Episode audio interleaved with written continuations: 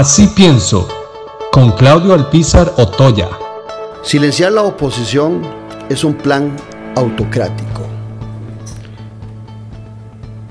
Había dudas de muchos de nosotros de las calidades de comunicador, que es la carrera principal del presidente de la República. Pero ahora, particularmente en mi caso, se generan dudas de su conocimiento sobre la ciencia política, que si mal no entiendo, es la disciplina en que sacó una maestría don Carlos Alvarado. La política es permanente, la política nunca se detiene.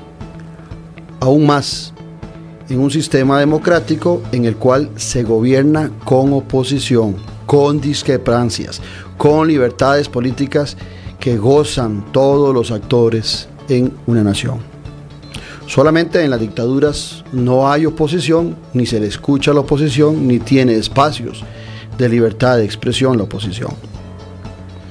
Aquí la pregunta es si el presidente se habrá acostumbrado a la complacencia que ha gozado de algunos medios importantes de comunicación, en los cuales el Poder Ejecutivo ha tenido la posibilidad de cuatro meses de una campaña política permanente, diaria y cansina para intentar levantar imagen a costa de la psicosis del miedo al COVID, que ahora con sobrada razón ha empezado a generar dudas válidas del manejo correcto e integral de la crisis generada por la pandemia.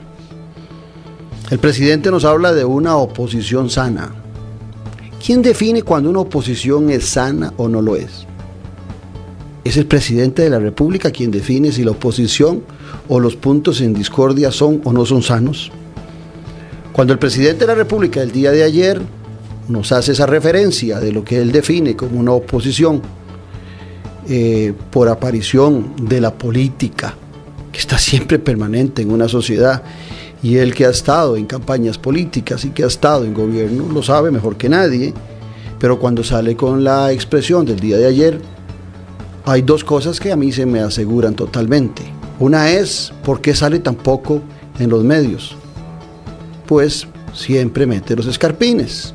Y dos, el otro temor que tengo yo es que esa posición del presidente, más el caso de la UPAD, se me asemejan a esos regímenes que no quieren oír oposición o que quieren controlar la oposición.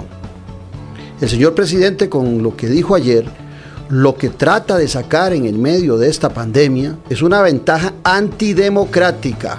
Óigase bien, es una ventaja antidemocrática cuando pretende que aquellos que pensamos diferente a él o su gobierno callemos. Y por supuesto, que saca la bandera del chauvinismo para que algunos en una forma patriotera no puedan decir absolutamente nada, porque aquellos que podamos pensar diferente al presidente y que tengamos críticas sobre cómo se ha manejado la crisis de la pandemia, callemos.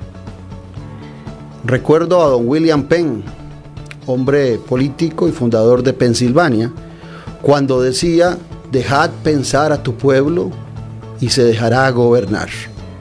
Creo que el presidente de la República le está faltando asesoría o definitivamente desconoce en su totalidad lo que representa gobernar en democracia.